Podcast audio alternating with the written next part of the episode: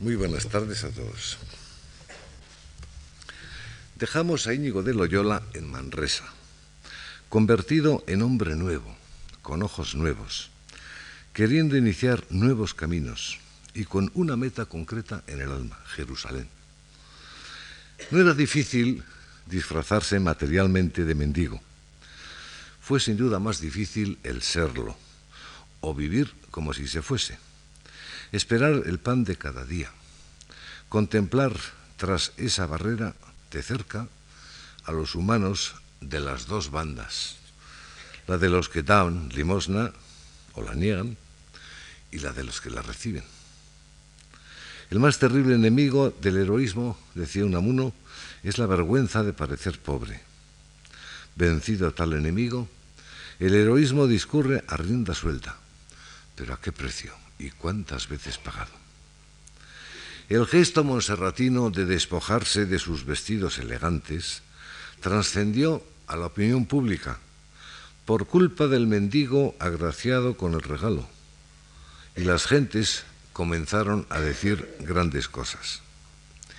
Íñigo recuerda que luego creció la fama a decir más de lo que era, que había dejado tanta renta, etcétera el etcétera lo pone él.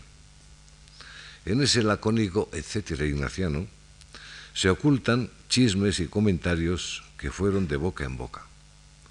Sabemos que conoció la admiración en Manresa, pero también la murmuración.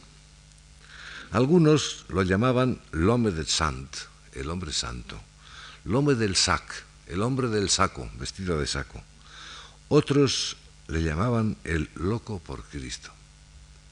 Los autores modernos que tachan a Ignacio de exaltado y fanático no entienden nada. Mucho mejor lo comprende Unamuno cuando comenta a propósito de Ignacio y Don Quijote, diciendo, solo los locos van de veras. Íñigo iba de veras. Nos ocurre muchas veces con los santos lo que con la contemplación de nuestras catedrales. Las vemos hechas, y no tenemos en cuenta los siglos que ha requerido su construcción y hasta los cambios de estilo y traza que producen los años que transcurren entre la puesta de la primera piedra y la coronación. Íñigo solo ha puesto en su vida en este momento la primera piedra. Ha dado el primer paso de una vida que irá cambiando de traza, aunque el fuego interior sea el mismo. El loco por Cristo comenzó por hacer el viaje a Jerusalén, siguiendo o buscando las huellas de Jesús, impregnándose de los paisajes en los que caminaran sus pies y resonaran su voz. No fue empresa fácil, porque se empeñó, y lo consiguió, que se le diera pasaje gratuito, que no alcanzaba su empeño. Son interesantísimos los detalles que nos cuenta de aquel viaje asombrosamente franciscano, no turístico. Entre otras cosas, quería ir solo, sin compañía, sin recursos, en una manera de supremo abandono en manos de la providencia.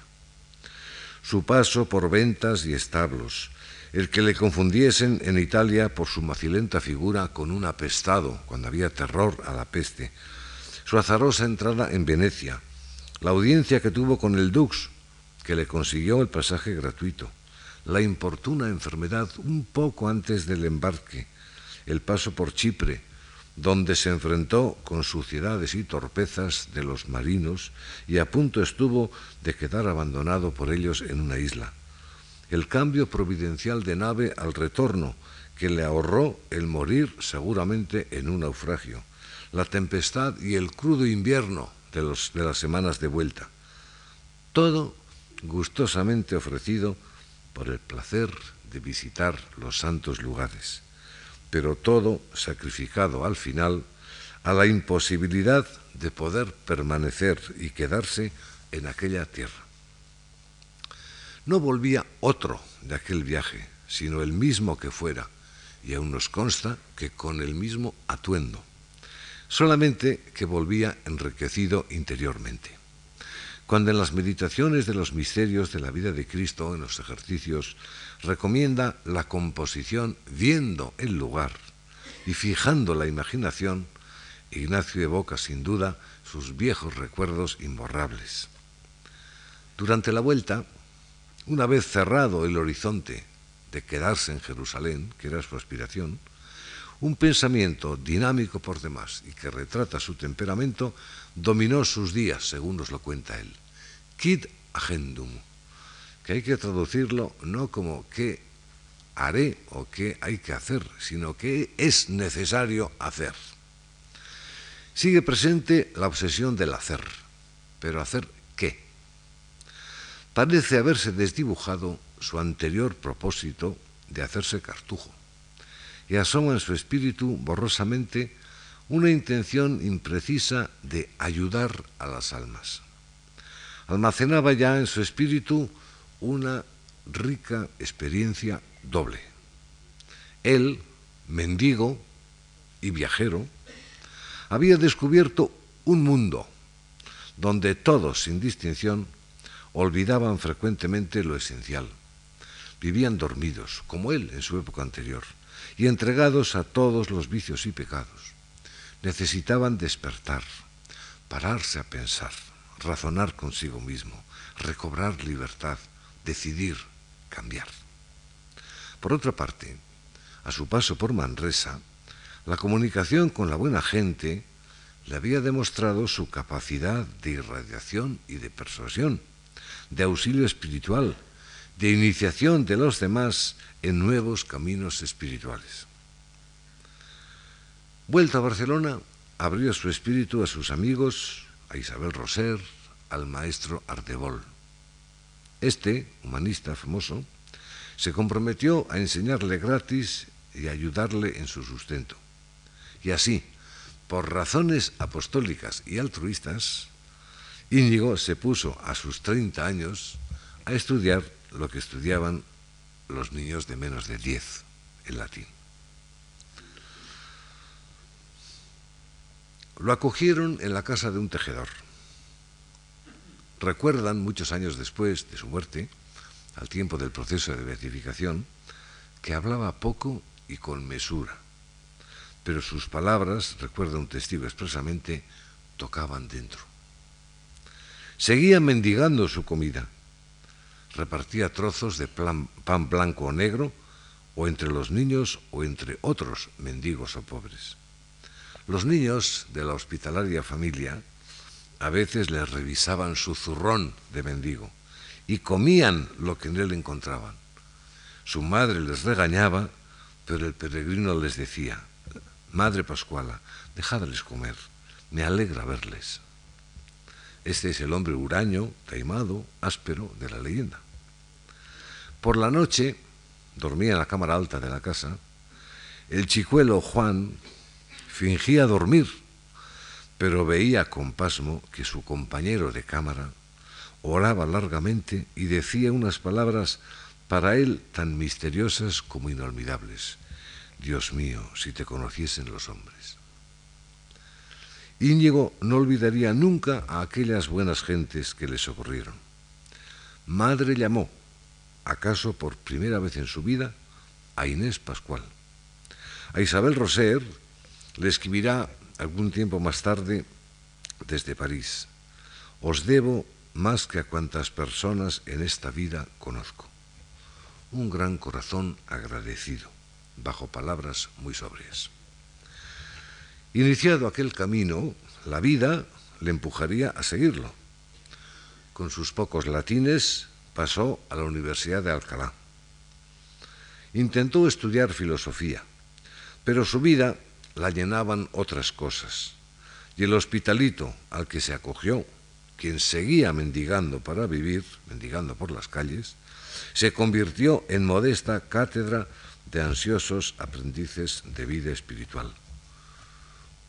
Entre los encuentros, esos que dejan una huella imborrable, de las calles de Alcalá, hay uno particular.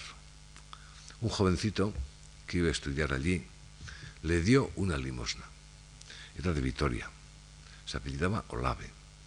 Años más tarde fue jesuita y sería el primer rector del Colegio Romano Universidad Gregoriana.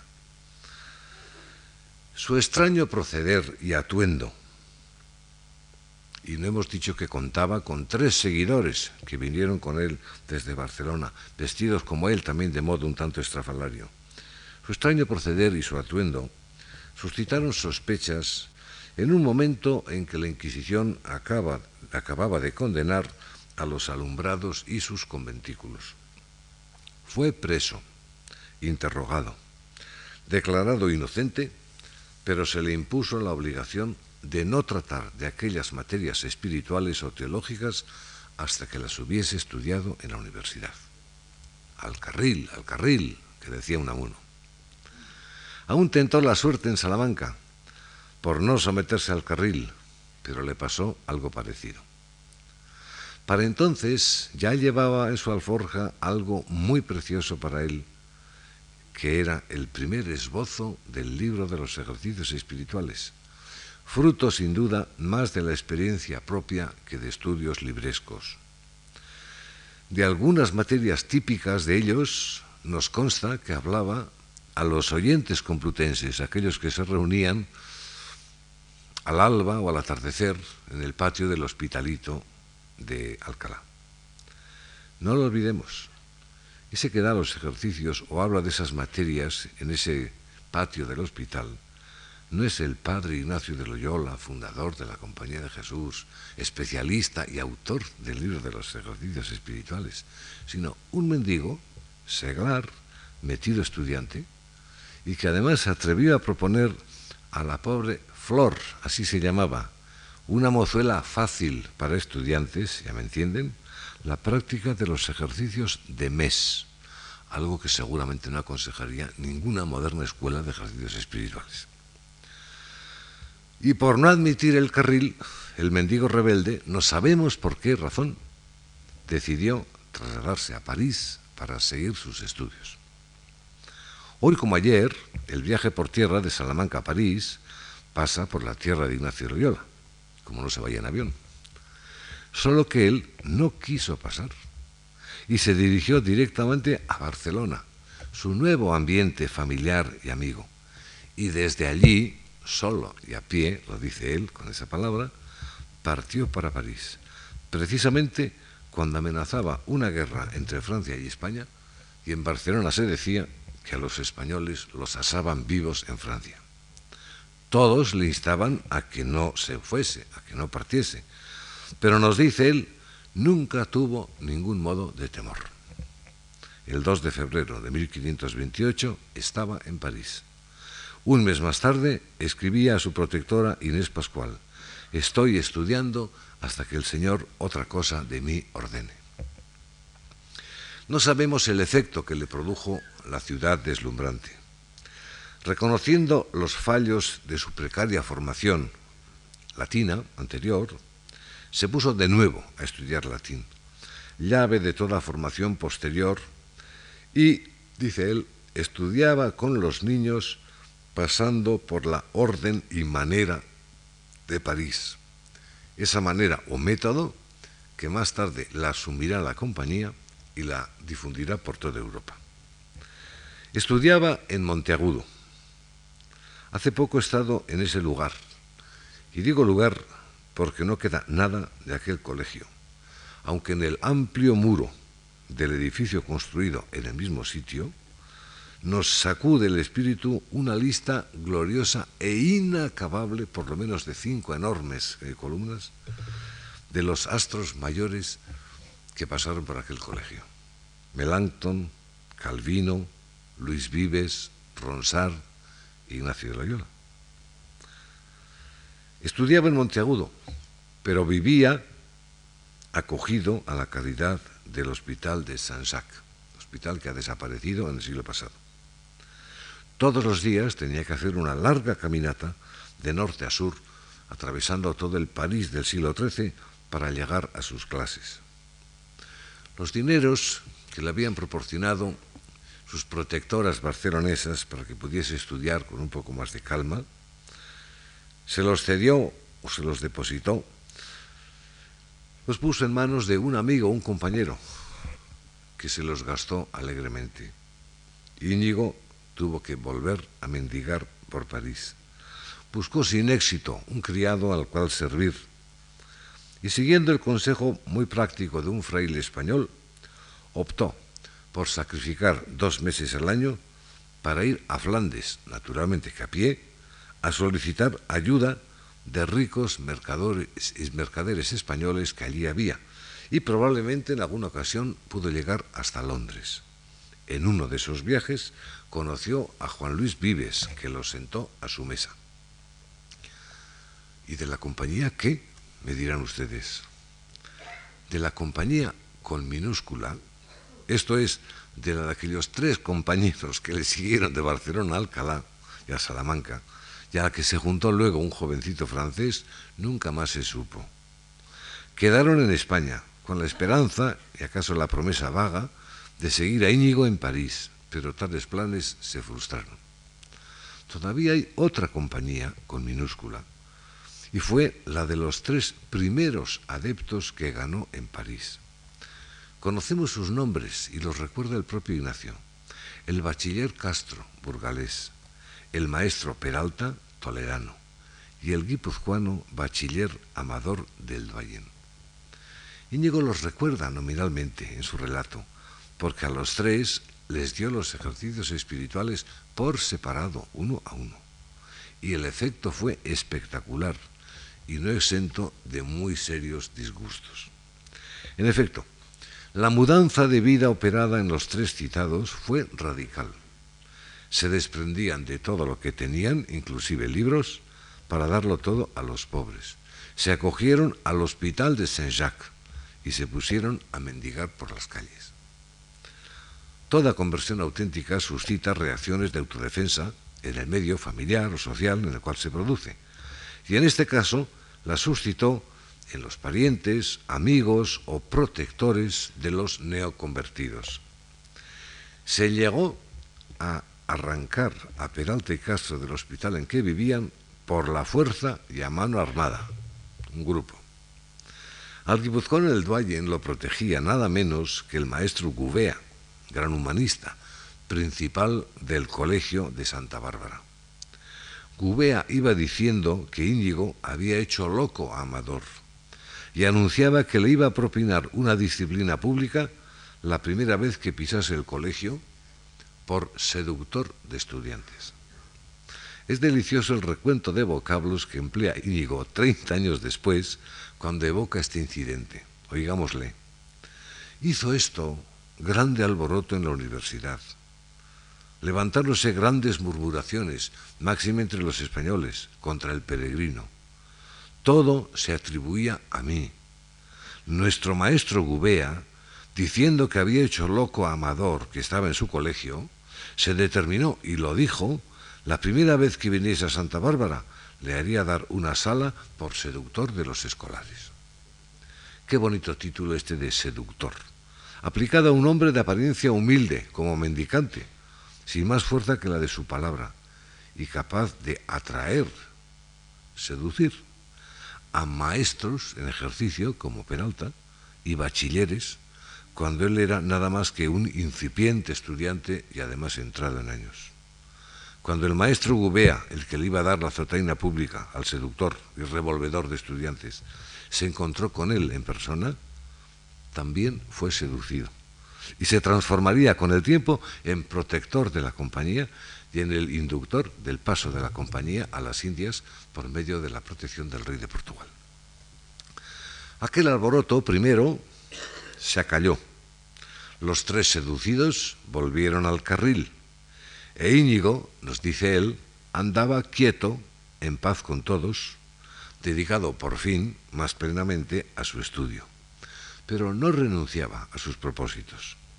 La causa del apaciguamiento es porque yo no hablo a nadie de las cosas de Dios, pero acabado el curso tornaremos a lo acostumbrado, dice en una carta. La meta de sus pláticas y de su gran servicialidad con los demás era vagamente el servicio de Dios. ¿Acaso tenía algún proyecto concreto de vida, de vida organizada en, grupo? Bien es verdad que alguna vez le había cruzado la mente, algunos tiempo antes, la idea de agrupar a algunos que fuesen, dice, como trompetas de Dios, anunciadores de algo. Todavía en 1536 escribía en carta a su amigo barcelonés, el arcediano Jaime Casador, que luego fue obispo, no parece excluir una vuelta a Barcelona. Eso sí, para predicar como persona menor, cosas inteligibles, más fáciles y menores, y siempre en estado de predicar en pobreza.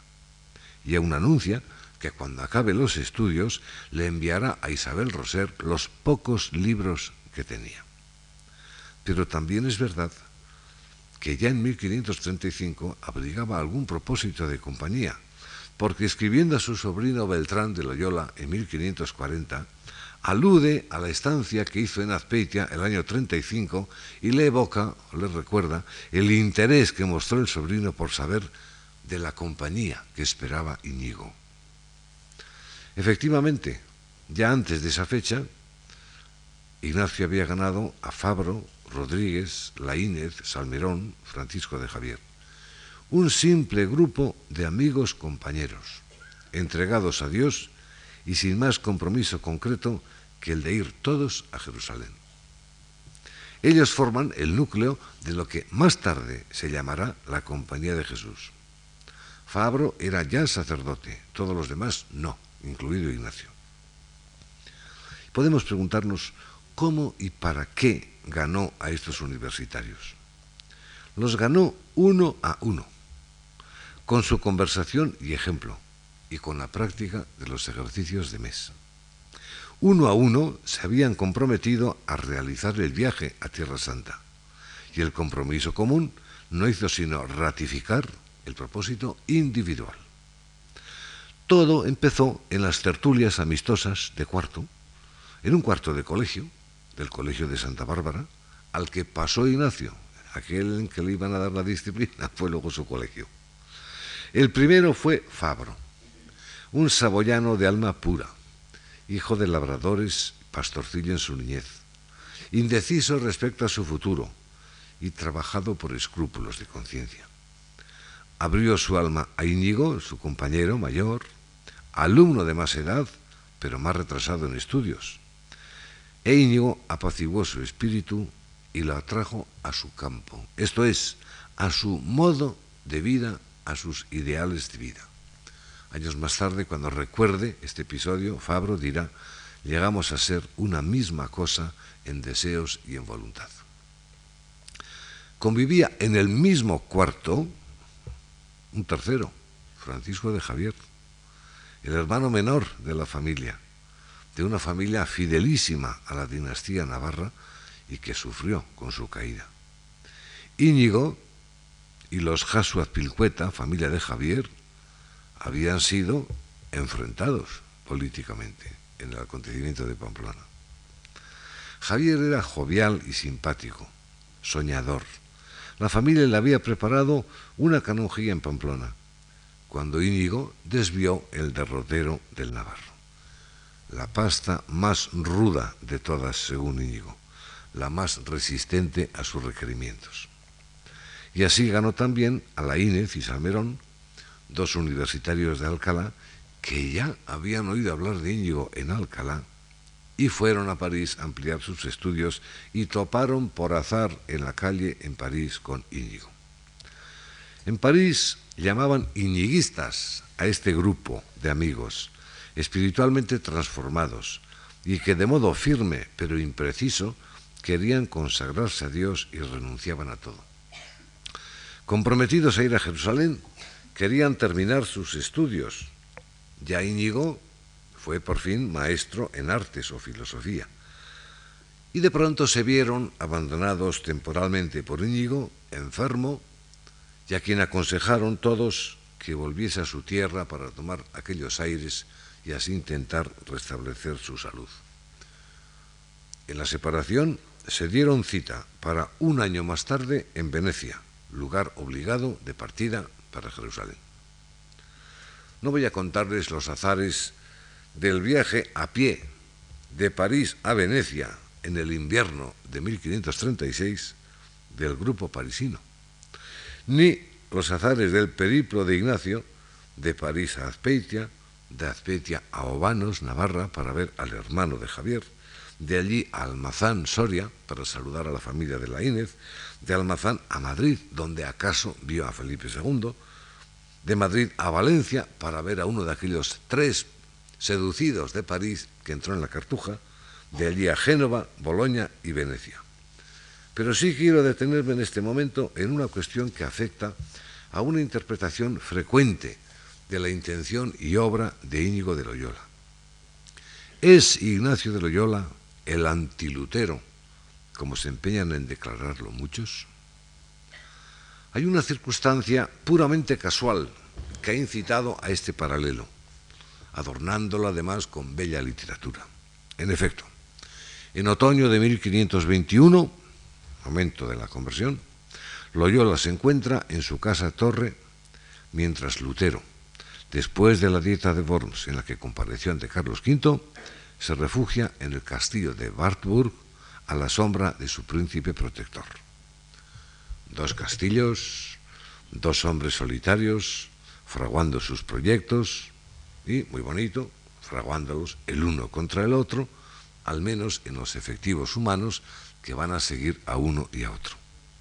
Una gran tormenta en ciernes, un enfrentamiento de seguidores de Lutero con los seguidores de Loyola. Nada más fantasioso. Es posible que ya para 1521 hubiese llegado a oídos de Loyola alguna noticia de la condenación de Lutero por el Papa León X, al menos es posible cronológicamente. Pero cuando Índigo camina galano hacia Montserrat, vestido de caballero, tiene mucha más consistencia y peso en su espíritu la figura fabulosa de Amadís de Gaula, cuyo gesto quiere imitar a los pies de la moreneta, como Luis lo dice, la figura lejana de Lutero y el posible combate con él. Más aún, la estancia en París, y van pasando más de diez años, pudo y debió abrirle los ojos al comprobar el descaro con que comenzaron a actuar en la ciudad los seguidores de Lutero y la represión de los mismos con actos de desagravio, procesiones y hasta penas de muerte que se siguieron de algunos. Cualquiera de nosotros pensaría que, dada la condición de universitarios de los iñiguistas, brotaría en su alma el deseo de contribuir con su saber y su vida intachable a la reforma de la Iglesia Católica y a la contención de aquella avalancha protestante que ya por entonces se consolidaba fuertemente en muchas partes de Europa. Se habían perdido parcelas muy importantes de la geografía europea y parecía incontenible la reforma luterana, acompañada además del cisma inglés, pronto del calvinismo naciente, pronto del abandono de la religión católica, pues de todos los países del Báltico, etc. Pues bien, en ese contexto, en ese trance, el pequeño grupo sueña solo con ir a Jerusalén, y no pocos de ellos, varios, quizá los más, en vivir y morir en la tierra de Jesús. Esto ocurre cuando concluye la década de los años 30. Cabe desentendimiento mayor del más grave problema religioso que afectaba a Europa. Lutero no aparece prácticamente nunca en los escritos de Ignacio, no es su punto obsesivo. Solo pasados los años y con motivo de la presencia creciente de la compañía en Alemania, la situación angustiosa de Europa Central será uno de los puntos preocupantes para el padre Ignacio de Loyola, que enviará jesuitas al Imperio Germánico y fundará un colegio germánico en Roma para que puedan formarse en paz y tranquilidad los sacerdotes que vayan después a Alemania. Quede consignado esto para desechar un cliché muy frecuente en la interpretación de sus anhelos profundos. A fines de 1535 llegó Ignacio a Venecia. A primeros de 1536 llegó el grupo de París y además con alguna nueva adhesión que no conocía Ignacio, la conoció en Venecia. Los ya maestros, flamantes maestros parisienses, se van a dedicar, ¿a qué les parece? A atender enfermos en los hospitales de Venecia, incluido el hospital llamado de Incurables. Ignacio estudiaba teología y daba ejercicios. En abril, tres compañeros se van a dirigir a Roma para obtener del Papa la licencia o pasaporte, podríamos llamar, para ir a Tierra Santa. No quiso ir Ignacio, porque tenía un poquito de miedo. En Roma se encontraba un español, el doctor Ortiz, y sobre todo el cardenal Carafa, que luego sería Papa, poco bien dispuestos respecto a Ignacio. Y por eso él se queda en Venecia y manda a tres. A pie fueron hasta la ciudad eterna desde Venecia, viviendo de limosna. Una vez, caminando todo el día, mojados y descalzos, comiendo solamente pan. Al maestro Laínez, una verdulera en un mercado, un día le dio un rábano, una col y una manzana. Ese era el modo de vivir de Íñigo, según nos dice Laínez. ¿Cabe algo más franciscano? Así forjaba a sus hombres, en heroicidad constante. En aquel viaje comenzaron a cambiar las cosas, porque estos tres adelantados, representantes del grupo, fueron recibidos por Paulo III, fueron invitados a comer con el Papa, a disputar delante de él sobre temas teológicos. Nada deseaban ni pedían, sino sólo el permiso de pasar a Jerusalén en pobreza. Obtuvieron el permiso para todo el grupo y además la gracia de establecerse y volver cuando quisiesen.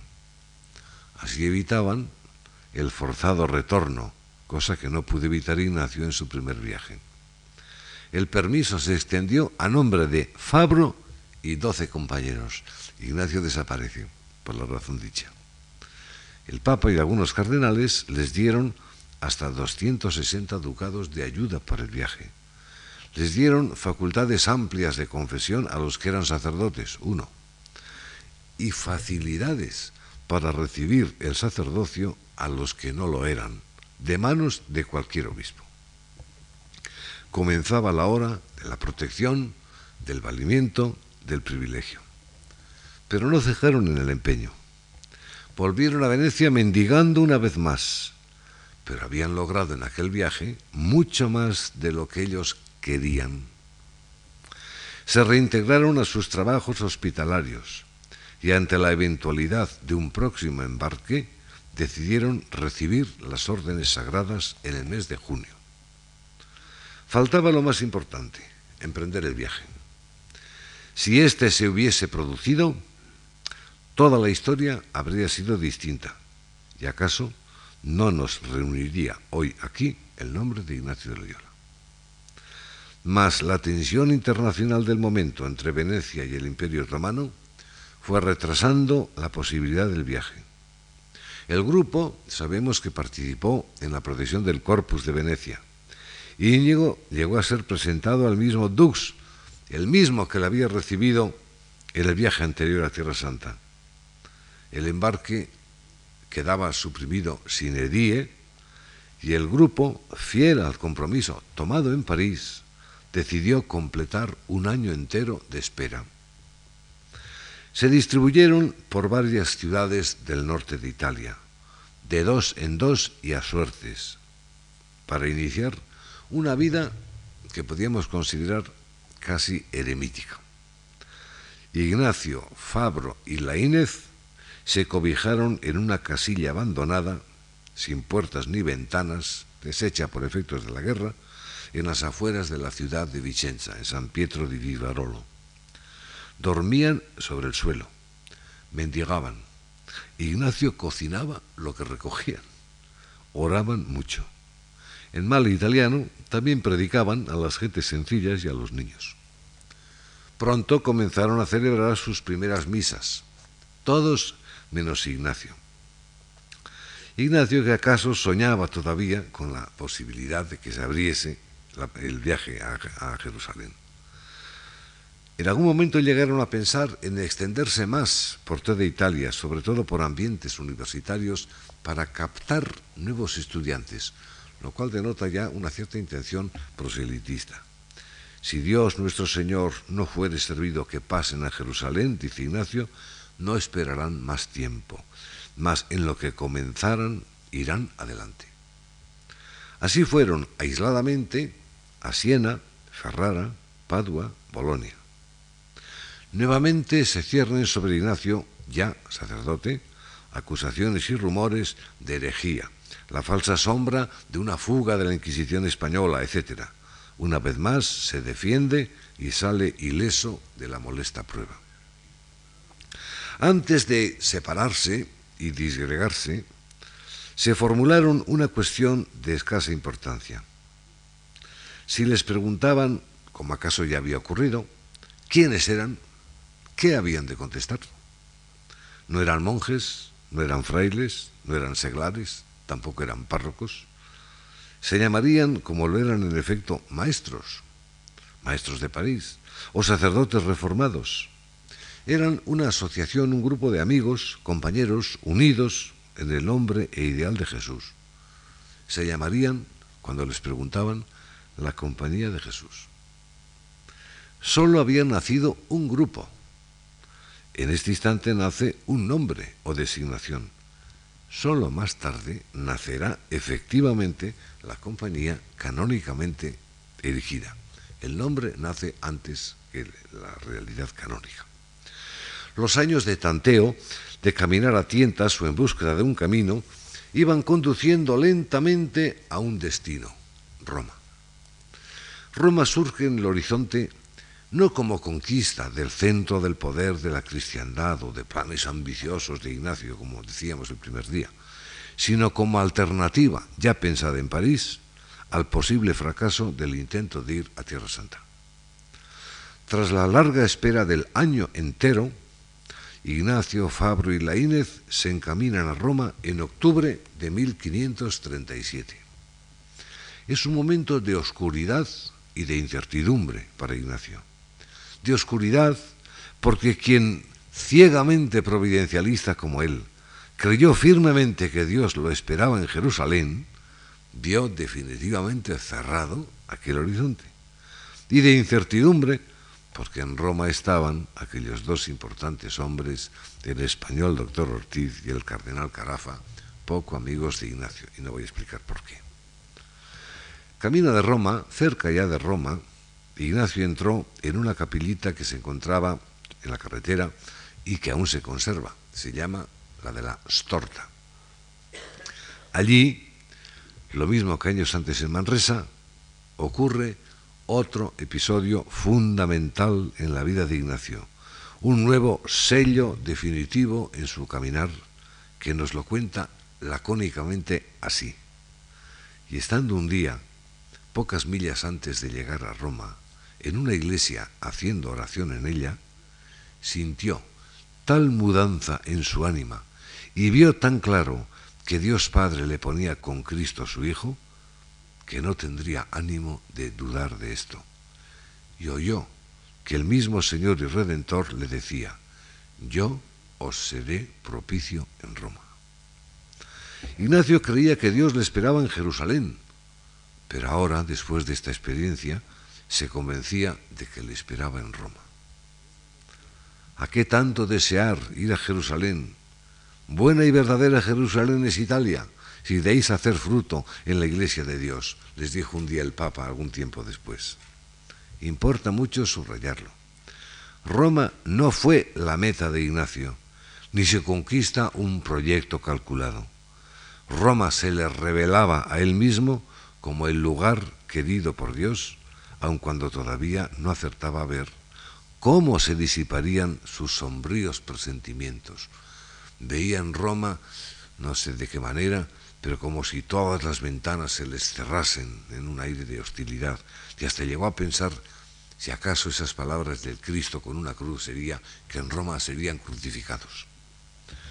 Los tres compañeros que hemos dicho, Ignacio, Fabro y Leinez, se instalaron en una casita cerca de Trinidad de Monti, donde hoy está la Piazza de España. Medio año más tarde llegó ya todo el grupo de Venecia. Tuvieron que cambiar de casa y pronto comenzaron a actuar. El Papa escogió a Laínez y Fabro para enseñar teología en la Sapienza, que era una universidad de Roma. Ignacio se entregó sin trabas a dar ejercicios. Y miren las cosas, uno de los primeros en hacerlo y transformarse fue el temido doctor Ortiz, que los hizo en Montecasino. Los demás prosiguieron con las actividades apostólicas que habían ya iniciado en el norte de Italia. La gente les llamaba los pobres sacerdotes peregrinos, otros los sacerdotes reformados. No eran como los demás y además todo lo hacían gratis. De nuevo irrumpe sobre ellos la borrasca en forma de infundios y acusaciones de heterodoxia. Infundios y acusaciones tan falsos como torcidos e interesados. Ignacio, capaz de soportar pobreza, vejámenes, era hipersensible en materia de ortodoxia, consciente de que una tacha de ese género inutilizaba toda su obra. Acudió en persona al Papa, le contó toda su vida y persecuciones anteriores, Alcalá, Salamanca, París, Venecia, con pelos y señales, y reclamó un proceso en forma. Una vez condenados los taimados adversarios, pidió clemencia para ellos. El considerado campeón de la ortodoxia, ya lo ven, pasó más procesos de supuesta heterodoxia que ninguno. Las actas de este último proceso, el romano, han sido descubiertas en nuestro siglo. En carta del momento a un amigo veneciano, Pietro Contarini, le diré Ignacio, nunca andaremos inquietos mientras se nos llame indoctos, rudos, ignorantes del buen decir, y lo mismo si nos tachan de malos, engañadores, inestables. Pero nos dolíamos de que considerasen no sana la doctrina que predicamos o malo el camino que seguimos. Doctrina y camino debían quedar libres de toda sospecha. La doctrina no la conocemos, nos la imaginamos, sencilla, expositiva, incitativa, más que combativa. Y el camino, lo dicen en una frase, predicar en pobreza. El gobernador papal de Roma dispuso que aquellos sacerdotes forasteros recién llegados se encargasen de catequizar a los niños de los trece barrios o rioni de Roma. Una cierta definición de intenciones, de propósitos, nos la proporciona un lema notable, interesante de este momento. Lema o definición del jesuita. Preparados para todo. Alguien les insinuó la conveniencia de ir a evangelizar América. La contestación de Ignacio es hermosa. La distancia del país no nos espanta, ni el trabajo de aprender lenguas. Se haga lo que más agrade a Cristo. En alguna manera se sentían ya dependientes de la voluntad del Papa que los quería en Roma. En noviembre de 1538, y poco después de obtener la sentencia absolutoria de las calumnias difundidas, remacharon su viejo voto de Montmartre en París, ofreciéndose incondicionalmente, como grupo, al servicio del Papa. A fin de ese año, Ignacio celebra su primera misa en Santa María la Mayor, el día de Navidad, en el altar donde se guardaba la reliquia del pesebre en que fue recostado Cristo al nacer. Santa María la Mayor era una especie de sucedáneo del añorado y ya no esperado Belén. Todo parecía que iba consolidándose, aunque no según los planes primeros. Las tareas impuestas por el Papa los requerimientos venidos de otras partes les obligaban a dispersarse, a separarse para atender a esas demandas. ¿Seguiría cada uno el camino marcado, conservando el recuerdo de su amistad y de los años compartidos? ¿O se decidirían a formar una comunidad con cabeza a quien obedecer? Los largos años de búsqueda transcurridos los abocaban ahora a una decisión importante el grupo estaba ya fundido. Se decidiría a fundar, siguiendo en ello las pautas de otras familias religiosas. La Compañía de Jesús era un nombre o título para designar a un grupo de amigos. Comenzaba ya a ser conocida y utilizada y hasta atacada, pero no estaba canónicamente instituida o aprobada. Tenía un guía, maestro, padre, no un superior canónico. Un hombre que había procedido a paso lento, forjando a sus hombres en la generosidad y en altos ideales, que acaso tuvo barruntos ya desde aquella visión de Manresa de que instituiría una familia consagrada, y había confiado en que la providencia le señalaría el modo y la hora. Lo cierto es, aunque no sorprenda, que el grupo se entregó de marzo a junio de 1539 a deliberar, es su palabra, a deliberar conjuntamente y en grupo, con la inspiración que brotaba de muchas horas de oración y las convicciones que nacían de razonar pros y contras. La vida con sus acontecimientos les forzaba a tomar decisiones, porque la vida los empujaba a disgregarse precisamente en razón de los trabajos asignados a cada uno. El destino individual era incierto, puesto que era disponible, pero ciertamente era separado. Se rompía la piña de compañeros fundidos en aquellos años de aventura y casi bohemia espiritual. Era conveniente, necesario, permanecer unidos, vinculados, de manera que la separación corporal no disolviese el grupo, o seguiría cada uno su suerte con el regusto en el alma de unos años de amistad vivida.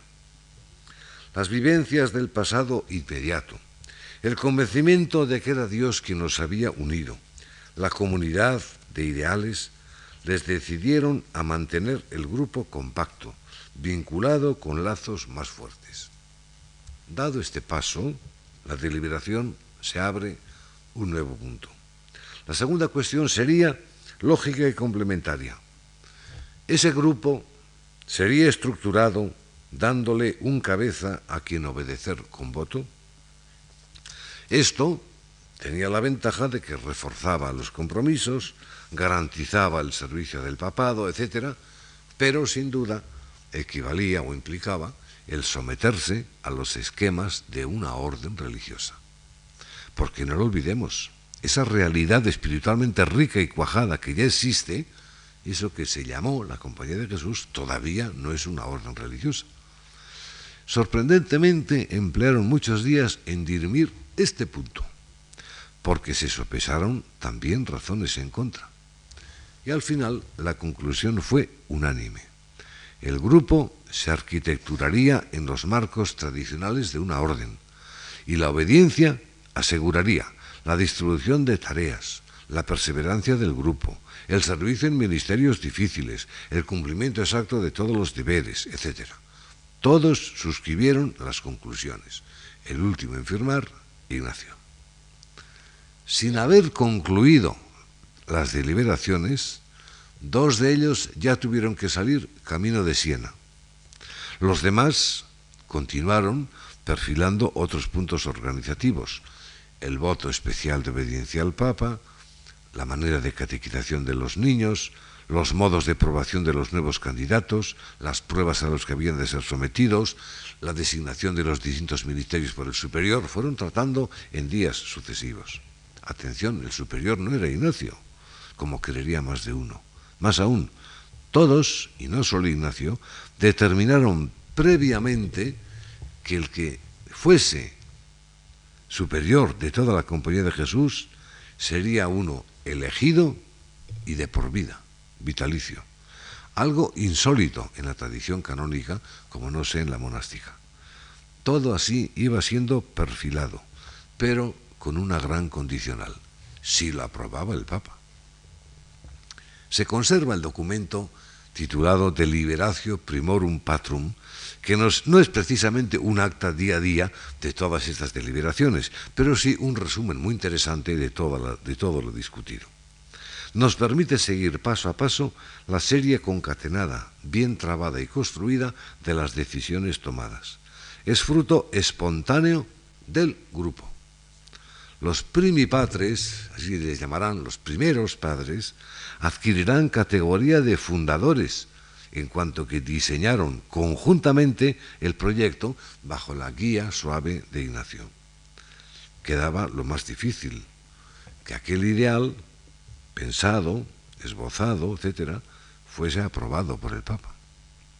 Sin pérdida de tiempo, Ignacio, el padre Ignacio, o el padre maestro Ignacio, como ahora ya se le llama, compendió la sustancia de todo lo deliberado en un documento breve y famoso que se titula Fórmula Instituti.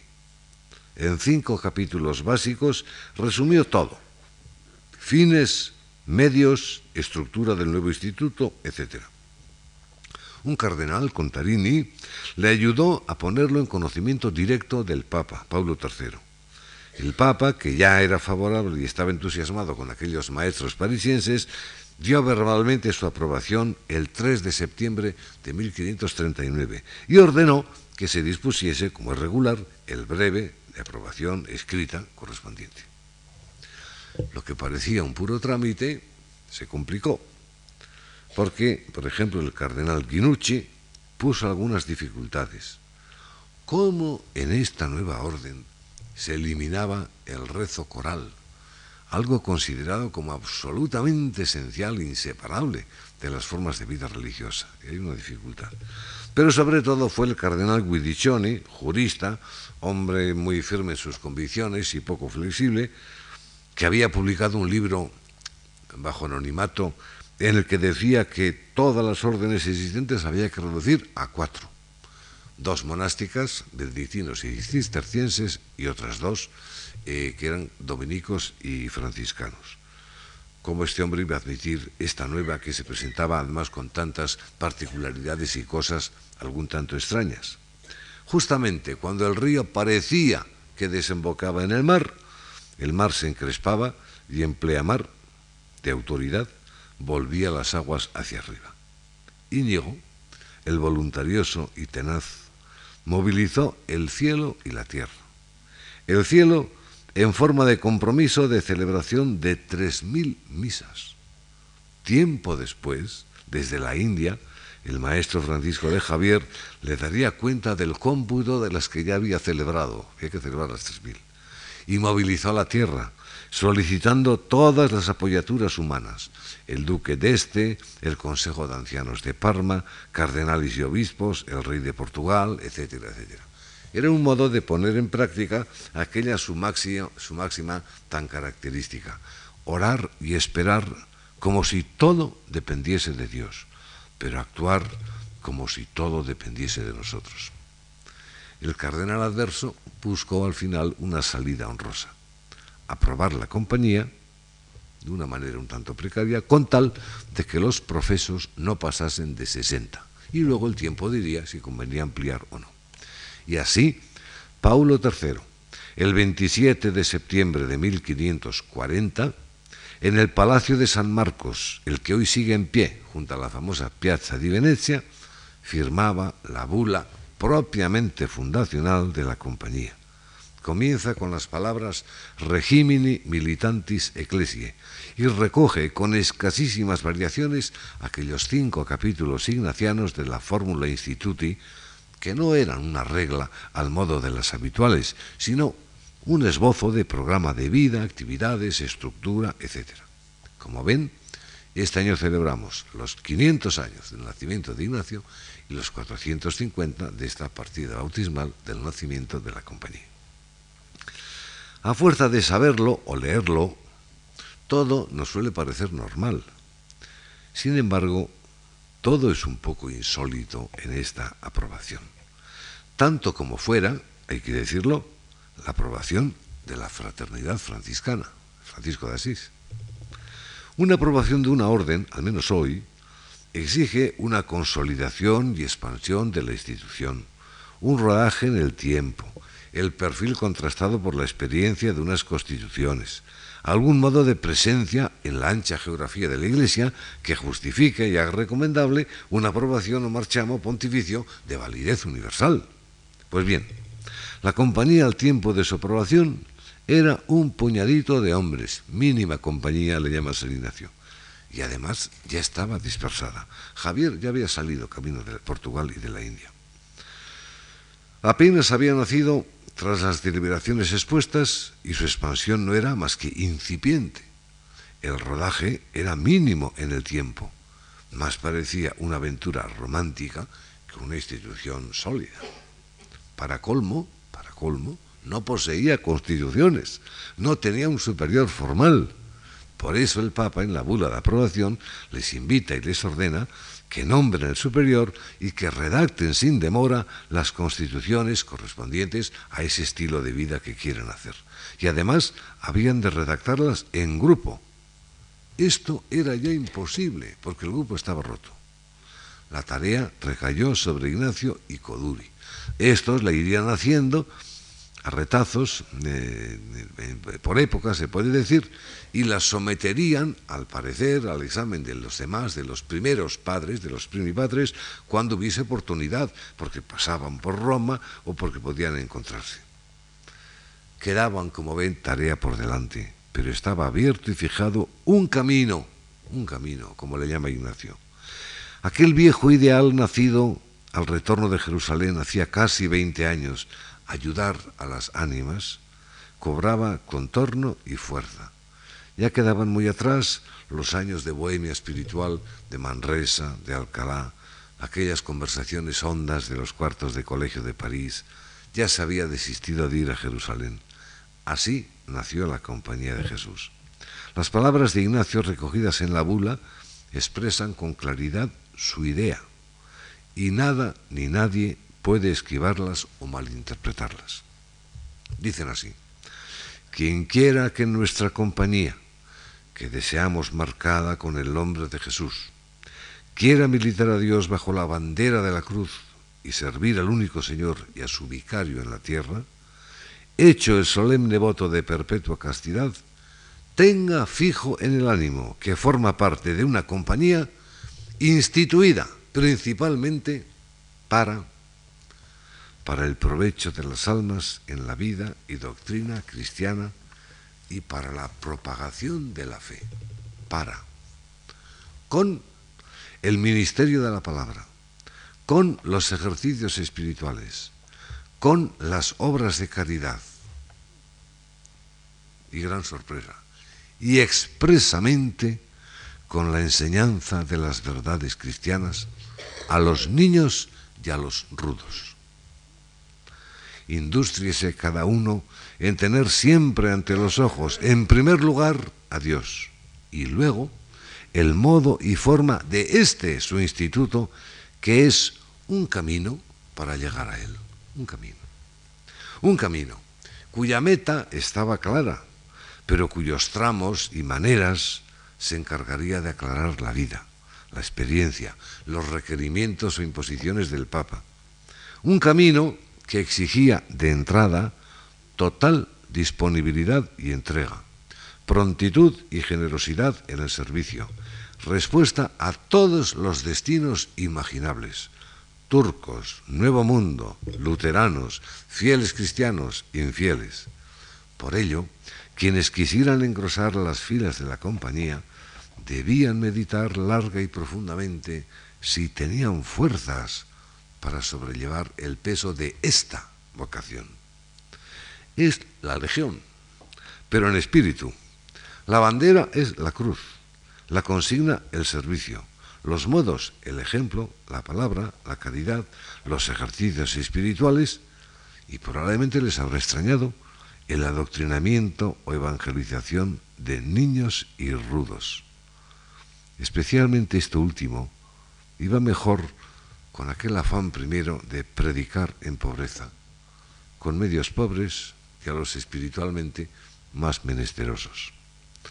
En los 16 años que median entre la aprobación de la compañía 1540, que es a la vez punto de llegada de años de búsqueda, título de la lección de hoy, y punto de partida de nuevas búsquedas entre los 16 años que median entre la aprobación y la muerte de San Ignacio, 1556, ocurrirán muchas cosas, pero esas las dejamos para la lección siguiente.